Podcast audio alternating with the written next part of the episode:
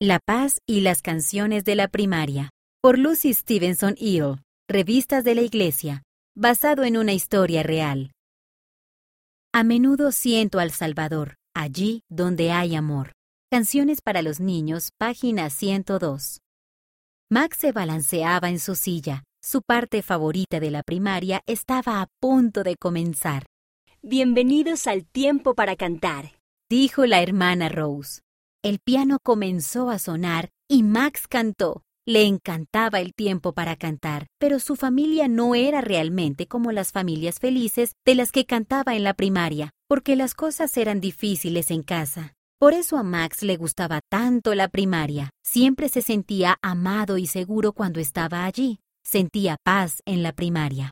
Para nuestra próxima canción, tengo un desafío especial para ustedes dijo la hermana Rose. Mientras cantamos, quiero que piensen en cómo será la vida cuando sean mayores y tengan su propia familia. La música del piano comenzó de nuevo. Las notas eran suaves y apacibles. Max recorrió el salón con la mirada. Podía ver láminas de Jesús y del templo colgadas en la pared. Los demás niños comenzaron a cantar y Max comenzó a cantar también. A toda hora hay en mi hogar, de Dios bendiciones sin cesar. Max cerró los ojos y se imaginó cuando fuera papá. Pensó en las oraciones que haría con su futura familia. Se imaginó que cantaba canciones con ellos, jugaban juntos y tenían la noche de hogar. Mientras cantaba el último verso, Max tenía una gran sonrisa en el rostro. A menudo siento al Salvador allí donde hay amor.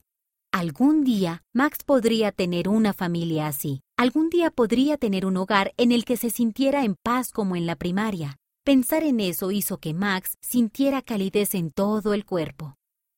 Levantó la mano. Hermana Rose, dijo Max. Creo que esa canción es como una receta. Una receta para una familia feliz. Tienes razón, dijo la hermana Rose. Ninguna familia es perfecta.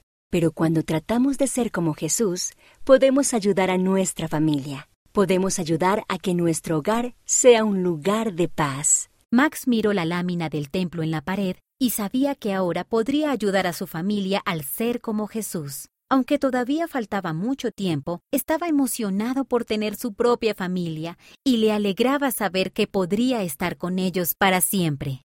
Después de su misión, Max se casó en el templo. Ahora siempre se esfuerza por hacer de su casa un lugar donde las personas puedan sentirse queridas.